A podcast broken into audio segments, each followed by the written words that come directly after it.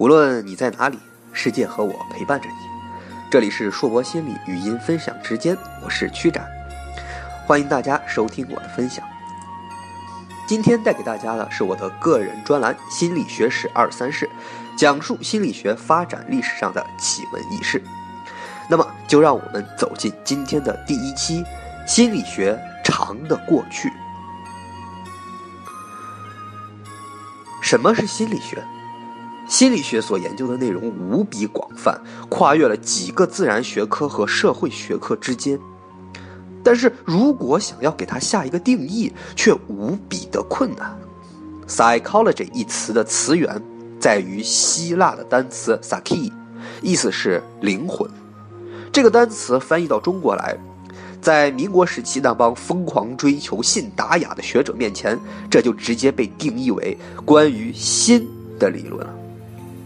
从灵魂到心，跨度虽然有点大，但其实并非如此，因为在中国人看来，所谓的心理现象，无论是情绪认知还是感官刺激，其总是离不开对心脏的触动和心脏的感觉。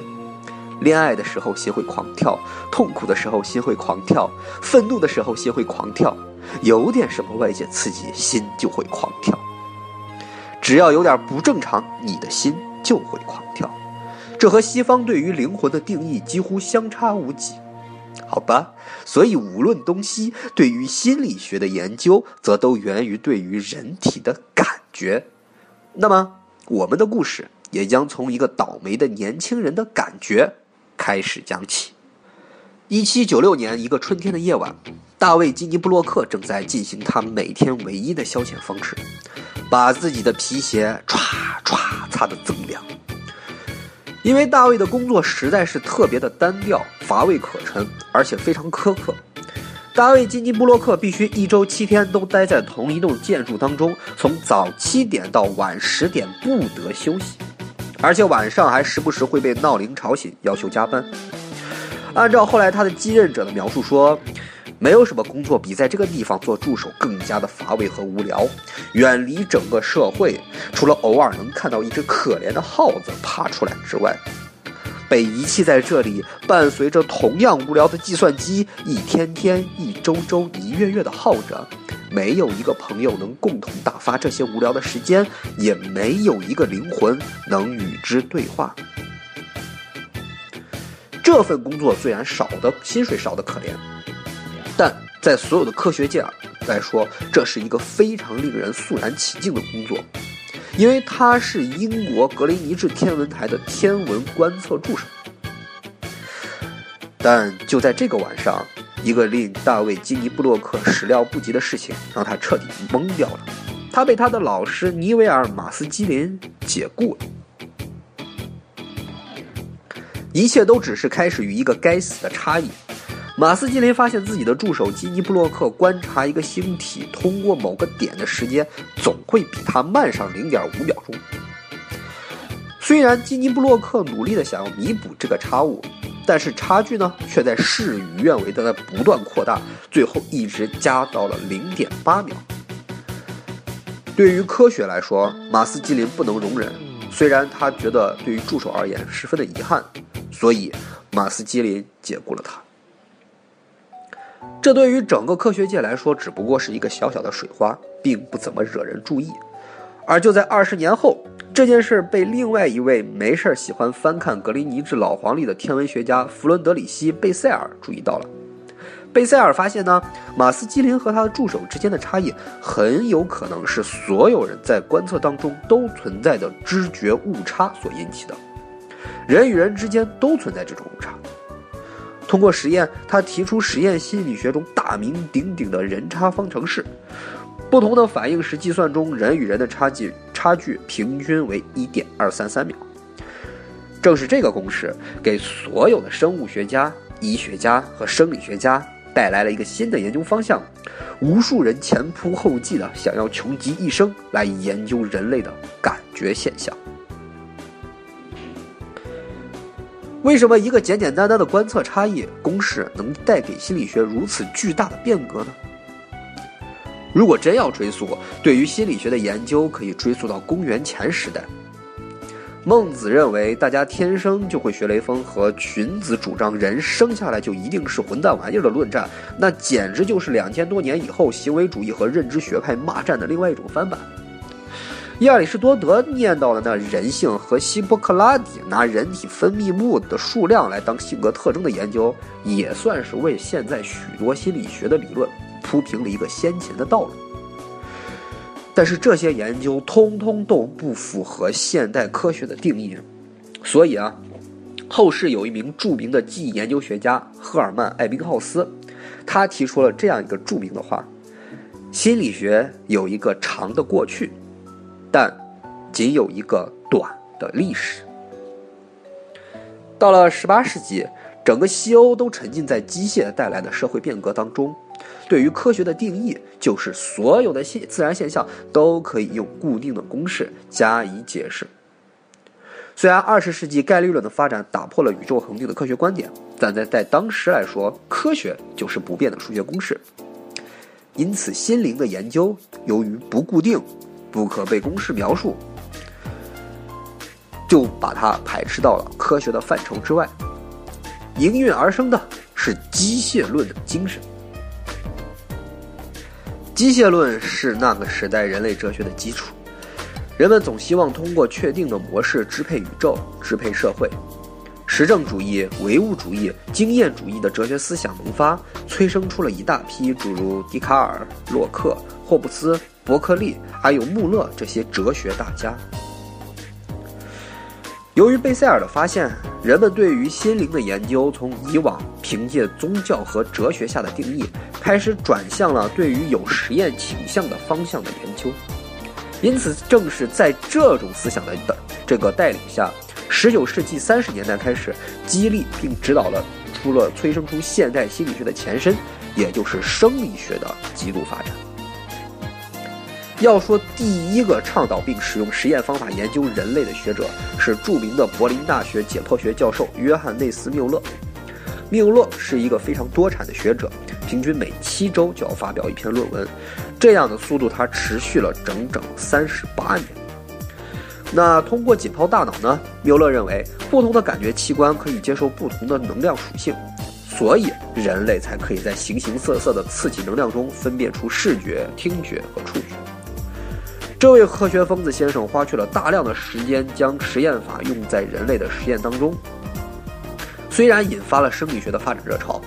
但是最终引来了人道主义的中毒，搞得他自己苦不堪言。最后呢，和大多数后世的科学疯子一样，他因为抑郁症自杀了。不过，在缪勒的倡导下，生理学家们对于大脑的研究开始轰轰烈烈地盛行了起来。各种新生的研究方法和治疗方法齐上，电刺激、切除、临床施灸等等实验方法催出了像霍尔、布洛卡、古斯塔夫、加尔这些大名鼎鼎的实验学先驱。科学疯子们暗地里对活人的大脑做着各种非人道的、惨无人道的实验，虽然为生理学和心理学的发展做出了大量的贡献，但科学疯子们惨无人道的实验，还是给他们惹上了不小的骂名。同时，也产生了非常多的矛盾和论战。十九世纪中期的美国和德国街头有很多的相面大师，就是一些通过人类的面相可以看出啊你的命运如何的大师。他们通过观察人类的面部构造和头骨特征，从而判断一个人的性格和命运。这些看似如同算命先生的手段和伎俩，却被堂而皇之地发表在了一本叫做《美国颅相学杂志》上。这份杂志由富勒兄弟所创刊，在当时被疯狂的销售，让富勒兄弟赚得盆满钵满。《美国颅相学杂志》的技术指导是一个叫做约翰斯伯兹姆的人，而他的老师正是大名鼎鼎的德国医生弗朗兹·加尔。加尔就是我们前面所提到的那些使用新兴实验方法研究大脑的科学疯子的一员。他认为，通过人类的头盖骨特征可以看出人类的智慧甚至性格特征。为此呢，他还专门谱写了一份人类的颅骨特征图。颅相学的理论也得到了法国医生布洛卡的语言中枢电刺激实验的支持。所以，后来啊，很多美国的企业呢都参考颅相学这个作为一种标准，用来观察所有来应聘的这些员工他的脑壳，来判断这些人是否应该被录取，他们的能力又都是哪些。应运而生的是家用和商用的颅骨测定机器，也在街头小巷红火大卖。据统计，光颅相测定的机器就有至少三十三种，让不少的商家都赚的是盆满。也许是因为看不惯这些江湖庸医的骗钱手段，啊，当然也有可能是羡慕，对吧？总之呢，法国医生皮埃里·弗洛伦斯打响了反对颅相学的第一炮。他通过对鸽子进行脑损毁实验，提出了大脑功能的整体说，啊，对吧？这个大脑的功能和颅骨的特征本来就毫无瓜葛嘛，啊，加尔就是个彻头彻尾的大骗子，对吧？他说，这个大脑的功能啊是整体作用，并不存在某个部位有着固定的功能，啊，通过实验，弗洛伦斯确实指出，加尔还有斯波兹姆他的脑区功能定位图是完全错误的。此言论一出，整个学术界顿时硝烟四起，越来越多的正义之士，呃，或者说是看卢象学者大赚特赚的眼红人士站起来反对卢象学，结果卢象学的支持者一落千丈，加尔本人也被打入了学术界的冷宫，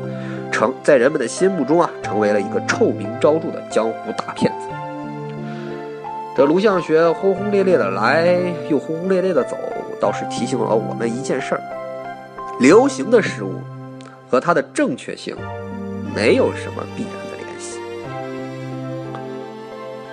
就在这样红火的研究热潮当中，逐渐开始有人将实验法从单纯的生理学研究开始转移到了心灵研究方向。这种行为虽然一度遭到了罗马教廷的异端询问，但是在科学疯子们不懈的坚持下，心灵的实验还是轰轰烈烈的在德国展开了。那为什么是优先从德国展开呢？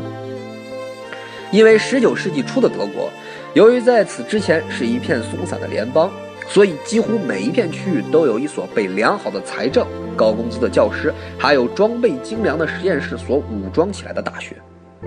想想看，同期的世界霸主日不落的不列颠帝国，才区区两所大学而已。而且啊，德国的氛围更加适合生理学和动物学那种精细描述的分类工作。德国的老师们也更加的欣赏归纳的方法。法国和英国的学者们则更倾向于能有着宏大结果的、需要用数学进行演绎的方法。所以，英国和法国的大学迟迟不肯接受需要精细实验的生理学作为科学。在后来的几十年内当中，剑桥大学还以这个把人的灵魂放在量表中有辱宗教为理由，拒绝实验心理学的授课。法国人和英国人对于用于科学的方法描述心灵呢，充满了怀疑，所以唯有德国人才毫不犹豫地用量表和机器研究人心。虽然一开始只是出于对于人体感觉的研究而已。所以呢，在我们之前提到的约翰内斯缪勒的带领下，在实验法和生理学思想的指导下，一大批德国科学家前仆后继地奋斗在用量表描述心灵的研究当中，现代的科学心理学才逐渐地从德国的大学中发展出了萌芽。比如说，柏林大学的生理学教授赫尔姆霍兹，他就通过电刺激金蛙腿的实验。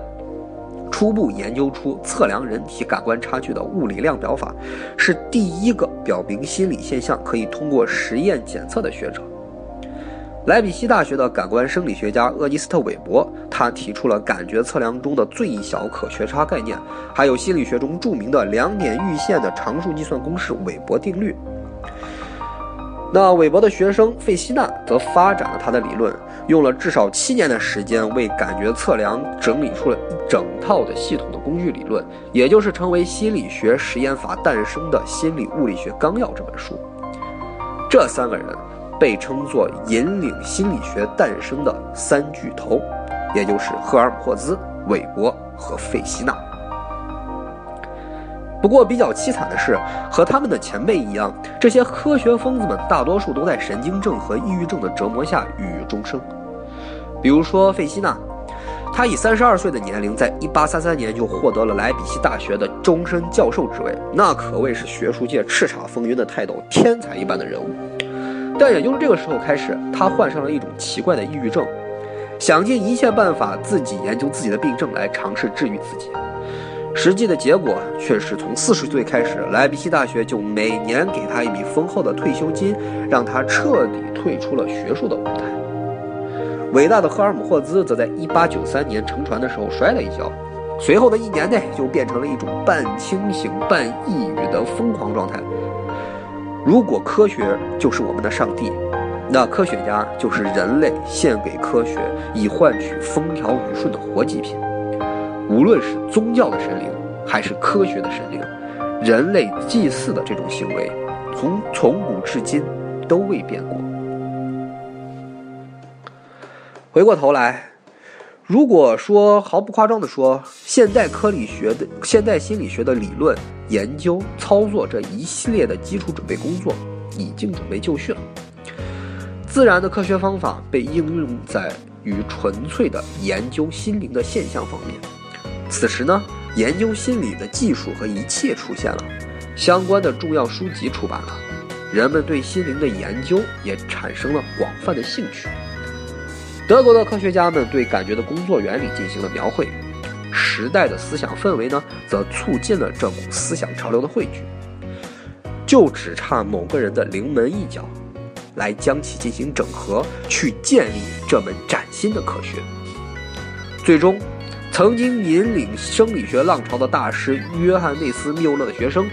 也是著名的生理学三巨头之一赫尔姆霍兹的年轻助手，一名叫做威廉冯特的莱比锡大学哲学教授，完成了这项使命，成为了现代科学心理学的奠基人。心理学那漫长的过去也自此宣告结束，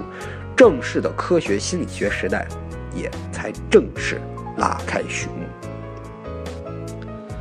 那这位威廉·冯特教授都做了哪些事情，来让科学心理学得以正式建立呢？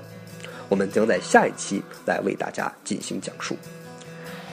那无论你在哪里，世界和我陪伴着你。这里是硕博心理语音分享时间，今天带给大家的是心理学史二三事第一期，敬请期待我的个人专栏第二期，冯特时代。谢谢大家。